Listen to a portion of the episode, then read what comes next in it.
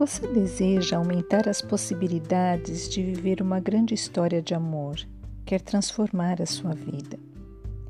Você quer sentir que sua vida é realmente relevante e significativa.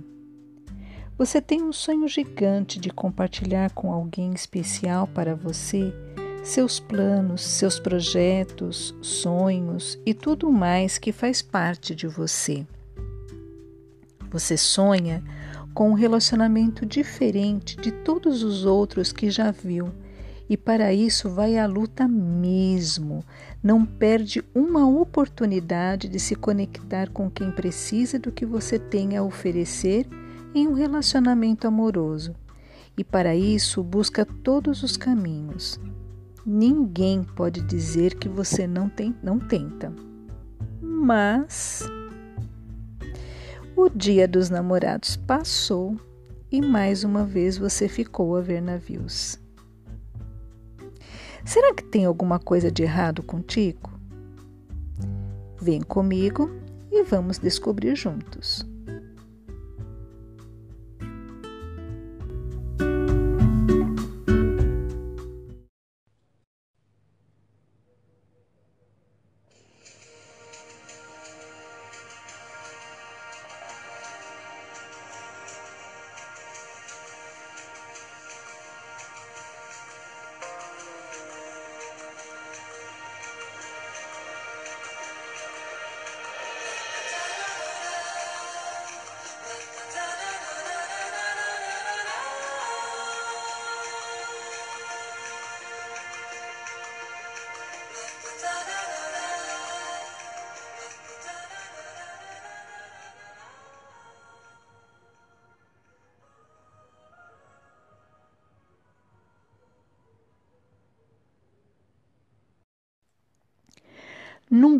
Em qualquer tempo, as pessoas foram tão livres para escolherem um parceiro ou parceira, seja por uma noite apenas ou toda uma vida. Mas parece que ainda não estávamos preparados para ser tão livres, e o que era para ser motivo de felicidade tem sido um inferno para muitos, e as pessoas nunca se sentiram tão sós, tão desajustadas. E eu não falo só de quem está disponível no mercado, não. Hoje em dia dá para contar em uma mão quem realmente está satisfeito dentro de um casamento ou numa relação estável. E eu também não falo daquelas pequenas contrariedades do dia a dia, daquelas pequenas insatisfações com determinadas características da personalidade do parceiro que para alguns pode até se tornar um tempero a mais na relação, tipo tapas e beijos, sabe? De dia uma coisa, de noite muitos beijinhos. Não, não é disso que eu estou falando, não. Eu falo de sofrimento genuíno, daqueles que doem tanto que a dor reflete até no cachorro de estimação. Dramático, né? Mas às vezes um pouquinho de drama ajuda na compreensão. Porque o caso é sério e tem gente ficando pinel por causa disso. Nunca foi tão verdadeira a frase: quem está dentro quer sair e quem está fora quer entrar. Mas o que, que poderia estar causando tudo isso? Na minha humilde opinião, falta comunicação eficiente não importa de que lado você esteja, se está dentro ou se está fora, nem tampouco se é homem ou mulher, hétero, bi ou homossexual. Estamos todos no mesmo barco da dificuldade de comunicação. E por causa disso, estamos vivendo uma verdadeira torre de Babel dos relacionamentos amorosos. Ok, já sabemos do problema, mas e a solução? Eu pensei em sete movimentos, sete comportamentos que eu vou chamar de passos, que podem deixar melhor os nossos relacionamentos. Para ficar mais fácil, eu vou me referir a você que está sozinho e à procura. Mas eu penso que quem já está comprometido de alguma forma também possa segui-los sem problemas, porque nunca é tarde para recomeçar, não é mesmo? Basta todo mundo querer. Bora lá então?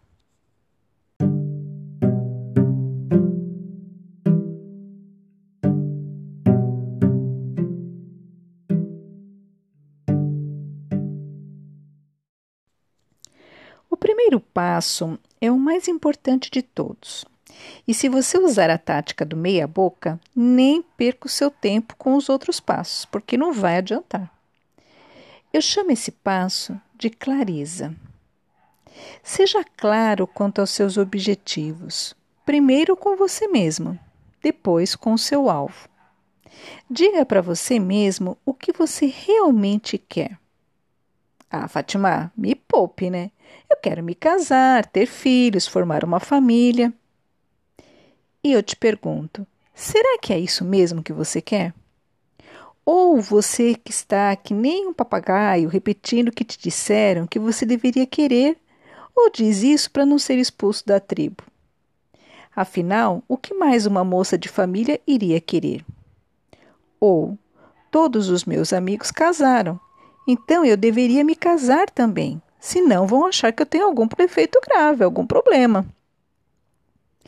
Pode parecer estranha essa minha reflexão nos dias de hoje, mas você sabe que não é. Nesse meu longo trabalho de lidar com gente, eu estou cansada de me deparar com pessoas que apenas seguem o andar da carruagem, que tocam o bonde como todo mundo no seu círculo de convivência tocou, sem dar o mínimo para os próprios sentimentos e vontades, sonhos e objetivos de vida. Sem mencionar os que querem consertar o casamento dos pais através do próprio casamento ou então os que ficaram tão traumatizados com as histórias bizarras da família que acharam melhor nem arriscar.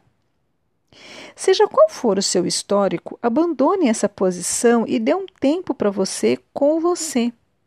Se olhe no espelho e diga para você sinceramente do que, que você está afim, o que, que você quer. Você é do tipo que namora ou só fica? Está em busca de um companheiro, um sócio na vida ou apenas prazer sexual esporádico, ou pelo tempo em que a pele arrepiar e o coração bater mais forte? Ou então aparecer alguém mais interessante? Por que não? Você quer ter filhos? Está disposto a dedicar parte da sua vida a uma outra vida? Você é do tipo bígamo por natureza ou monogâmico? É romântico? Ou então é ogra? Sei lá.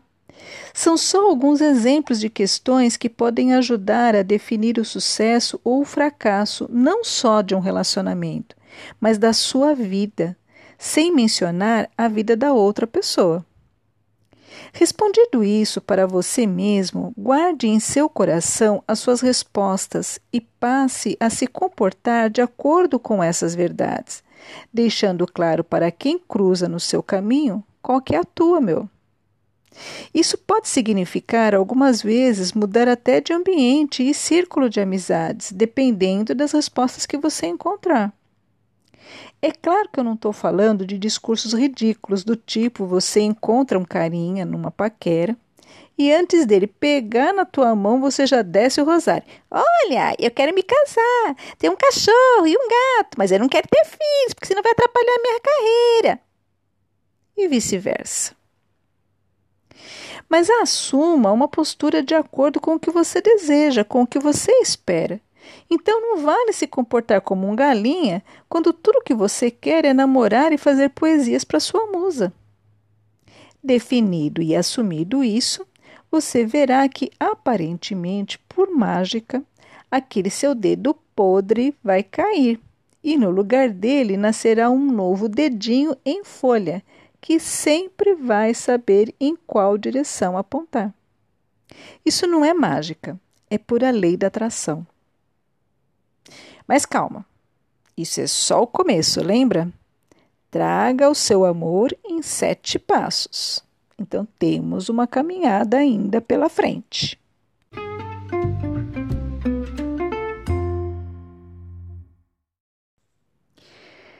Se no primeiro passo você definiu que o teu negócio é relações e não relacionamento amoroso, Daqui para frente nem precisa continuar me ouvindo. Segue teu caminho em paz e feliz, apenas tomando cuidado em deixar sempre claro qual é a tua e não entrando na vida de outras pessoas que querem algo a mais, por mais gostosas que elas possam parecer. Acredite, esse mundo é grande e gente gostosa e disponível é que não falta. Mas se você quer viver um grande amor, o próximo passo é muito importante e o mais trabalhoso para algumas pessoas. Ele se chama conexão emocional. Conectar-se a uma pessoa intelectual, social ou sexualmente é a coisa mais fácil do mundo. Agora, quando partimos para o campo das emoções e dos sentimentos, daí o bicho pega. Fala a verdade. Os motivos dessa ausência de conexão emocional são os mais variáveis possível, desde uma simples falta de hábito até traumas e choques emocionais profundos trazidos da mais tenra infância. Sem mencionar o orgulho, a vaidade e até uma certa maldade, dependendo dos efeitos que essa desconexão emocional causa no outro ou na outra pessoa. Mas, seja qual for o motivo, a ausência de conexão emocional é talvez a causa maior dos desencontros amorosos que povoam as nossas vidas, seja da nossa parte, da parte do outro ou dos dois. Quem nunca se relacionou com alguém que do nada, de repente, fecha a cara e passa a semana inteira de cara amarrada e quando você pergunta o que foi, te responde daquele jeito azedo: Nada. E você fica com aquela cara de ué, sem saber se o motivo é você ou o aumento da gasolina. Ou ambos, porque foi você que fez questão de escolher aquele carro que bebe mais gasolina do que qualquer outra coisa. Ou então, estava vivendo a história mais incrível e perfeita de todos os tempos, e de repente, a criatura evapora no mundo como se nunca estivesse encarnada nesse planeta. Seja qual for o seu caso, está na hora de parar. Se você só conhece gente que fica esperando você adivinhar o que elas sentem ou pensam, pula fora enquanto é tempo. E se você é essa pessoa que não consegue deixar claro para o seu parceiro quais são os seus sentimentos, está na hora de buscar ajuda terapêutica. Porque isso não é saudável, mesmo que todo mundo na sua família se comporte assim. Se você continuar com esse tipo de comportamento, cedo ou tarde você vai se machucar ou vai machucar seriamente alguém. Dito isto, vamos ao terceiro passo.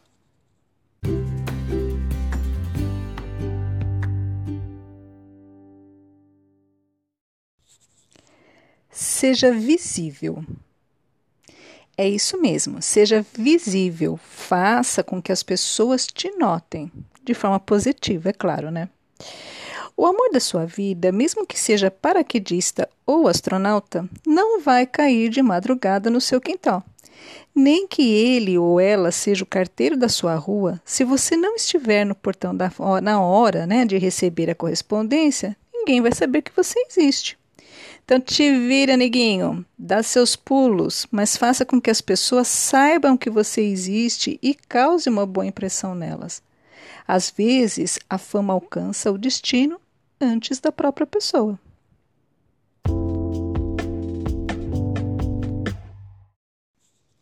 Quarto passo: seja consistente. Misericórdia, o que, que é isso de consistente? É de comer ou de beber? Eu explico. Ser consistente é ser claro, objetivo, seguro, é ser constante na tua forma de se comunicar. É mais do que isso, para falar a verdade. É ser a mesma pessoa em todos os lugares e ambientes, não importa a ocasião, o momento. Eu vou te dar um exemplo prático.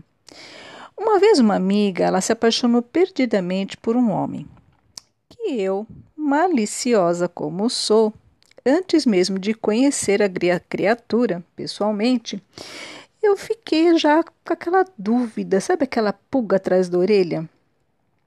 Se realmente aquela história ela ia ter um final feliz. Eu te explico de novo.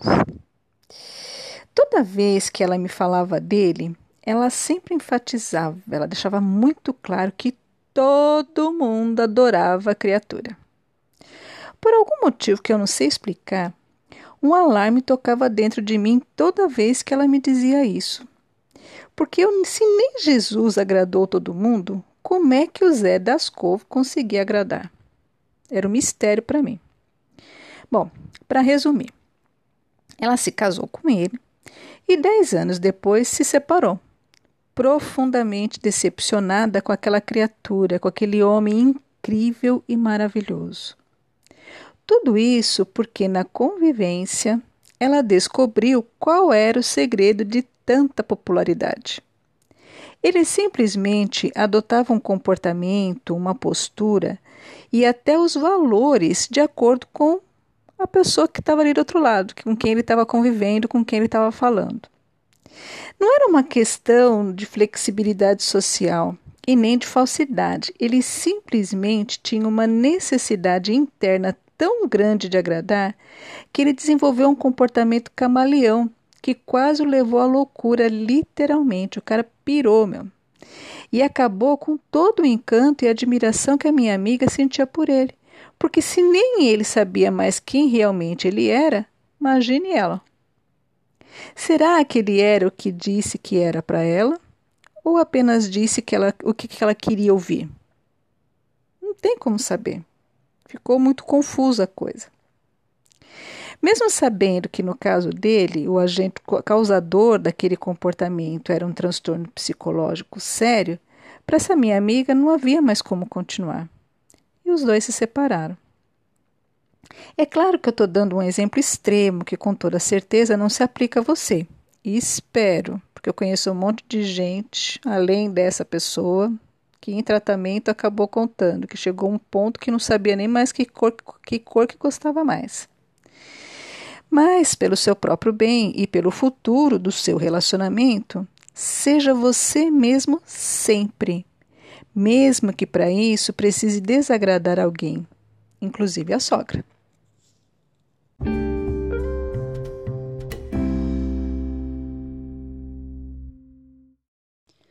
Quinto passo: seja confiável. Esse passo é meio que a confirmação dos passos anteriores.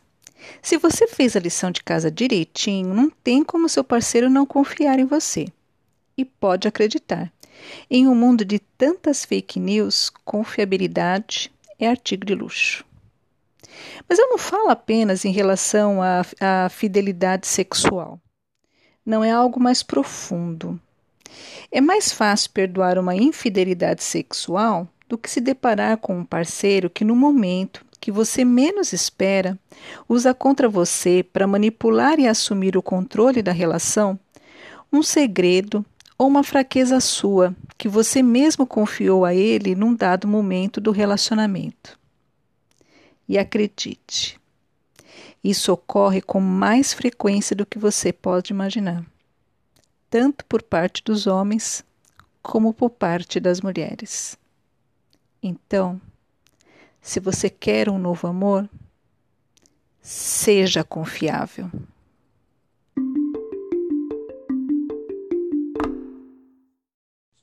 Sexto passo: seja estratégico. Veja bem, quando eu falo em ser estratégico, por favor, não confunda com frieza emocional e manipulação. Lembra? Conecte-se emocionalmente e seja confiável. Mas convenhamos, tudo tem sua hora e sua dose certa. E a maior de todas as estratégias é saber controlar a dose certa entre o dar e o receber. E anote, nesse caso, a ordem dos fatores altera sim o produto. Portanto, se você quer receber, primeiro tem de dar. Mas sempre tenho mais. O segredo para se manter um relacionamento é o equilíbrio entre o dar e o receber. Se você dá mais do que recebe, o outro se torna um devedor seu, e como devedor, o outro se ressente. E ressentido, mais cedo ou mais tarde, o outro vai embora. Contrário também se dá. Se você recebe mais do que dá, a qualquer momento a bomba vai estourar dentro de você e você vai partir ou encontrar um motivo para que o outro te largue. O mais comum é pintar uma terceira pessoa no caminho. Pode prestar atenção. Se você tem um histórico de se dar demais nos seus relacionamentos, além do que você recebe, deve também ser campeão ou campeã em ser abandonado de uma hora para outra, ou então ser traído. Se você é um tomador inveterado, pode prestar atenção também. Você até reconhece que a outra pessoa é maravilhosa, que ela fez tudo por você, mas você não consegue corresponder à altura.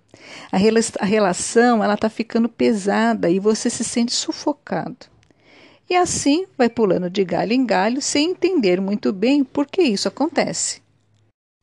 Todo esse processo ele é inconsciente, mas se você observar com atenção, com certeza você vai se encontrar em uma dessas duas situações. E se você tem alguma dúvida sobre o que eu te digo, observe os relacionamentos, os relacionamentos bem-sucedidos que você conhece. Ambos sempre são generosos um com o outro. Então, a estratégia fundamental é esteja no controle da sua capacidade entre dar e o receber. Se você dá demais, aprenda a receber, deixa o outro de retribuir os seus mimos. E se o outro não faz, pula fora antes de se envolver demais. Ele é um recebedor profissional e mais cedo ou mais tarde vai te largar. E por fim, chegamos agora ao sétimo passo.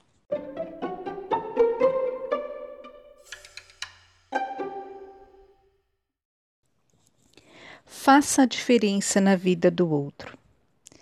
Acredite, seduzir é fácil, conquistar é uma arte para poucos. O problema é que todo mundo te dá dicas de sedução, mas ninguém te ensina a conquistar. E sabe por quê? Porque na sedução, o que funciona com quase todo mundo, na conquista só funciona com aquela pessoa. Flores e champanhe com cerejas, eu e a metade da torcida do Flamengo gostamos. Lingerie preta ou vermelha, acompanhada de um striptease alucinante, a torcida do Flamengo, junto com a do Corinthians, adoram. Mas só surte efeito e fica marcante até a fila andar. Andou a fila, todos esses malabarismos ficam para trás junto com você. Conquistar é outra coisa. Conquistar é fazer a diferença na vida do outro de tal forma que, mesmo que o relacionamento termine, dez anos depois você ainda será lembrado ou lembrada. E será lembrado com carinho, com emoção. Quando você conquista uma pessoa de verdade, você sempre será motivo de insegurança na vida do atual parceiro do seu ex ou da sua ex. Mesmo que na hora, mesmo que não haja de ambas as partes a menor possibilidade de vocês voltarem. Quando você conquista um homem de verdade, dez anos depois ele para o trânsito numa avenida movimentada e corre na sua direção, porque te viu passando do outro lado da rua e ele faz questão de saber como você está. Quando você realmente conquista uma mulher, ela vai ser a avó, e toda vez que ouvir uma certa música, ela vai dar aquele sorrisinho discreto, baixar os olhos para que ninguém veja o brilho no olhar dela. Então, não se poupe. Encontre uma maneira de fazer a diferença na vida da pessoa que você escolheu. Para isso, não há receita pronta. Para cada um, uma fórmula diferente. Mas para todos, uma coisa é certa: sem entrega real, dedicação, clareza de sentimentos, conexão, consistência e lealdade, sem estar atento ao outro, é impossível viver um grande amor. Nem sempre um relacionamento será para a vida toda, infelizmente. Muitas variáveis podem ocorrer no caminho, inclusive a morte precoce de um dos parceiros. Mas um grande amor, não importa o que aconteça, esse é para sempre. Antes de encerrarmos, eu quero te deixar um bônus, a cereja do bolo.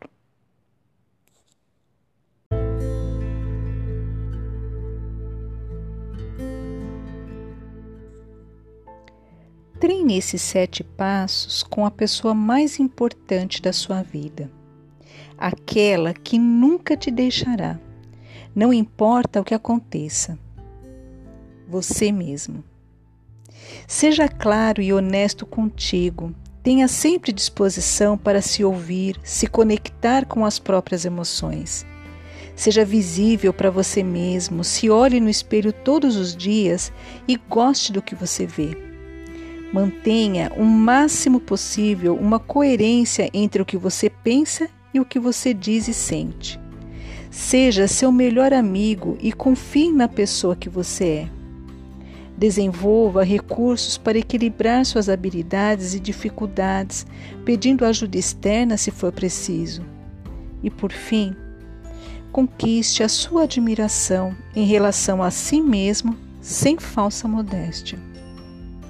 Torne seu lema a frase do poeta: Eu me amo, eu me amo, não posso mais viver sem mim. Somente quando a gente está completo é que está pronto para o outro. Isso é fato.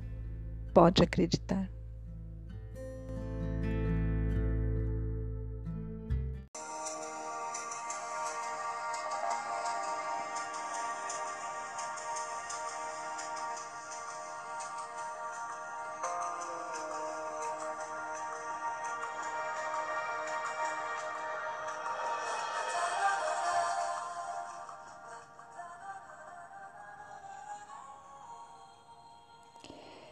Se você tem uma experiência legal que quer compartilhar conosco sobre este assunto ou quer sugerir temas para os nossos próximos episódios, siga-nos pelas redes sociais e deixe lá o seu comentário em facebook.com/insights.fatimalima e no Instagram arroba fatimalima.insights. E se gostou, compartilhe Todo sábado tem um novo episódio aguardando você. Insights. A nossa bandeira é a liberdade de ser quem somos. Tenham todos um bom final de semana, muita luz e paz.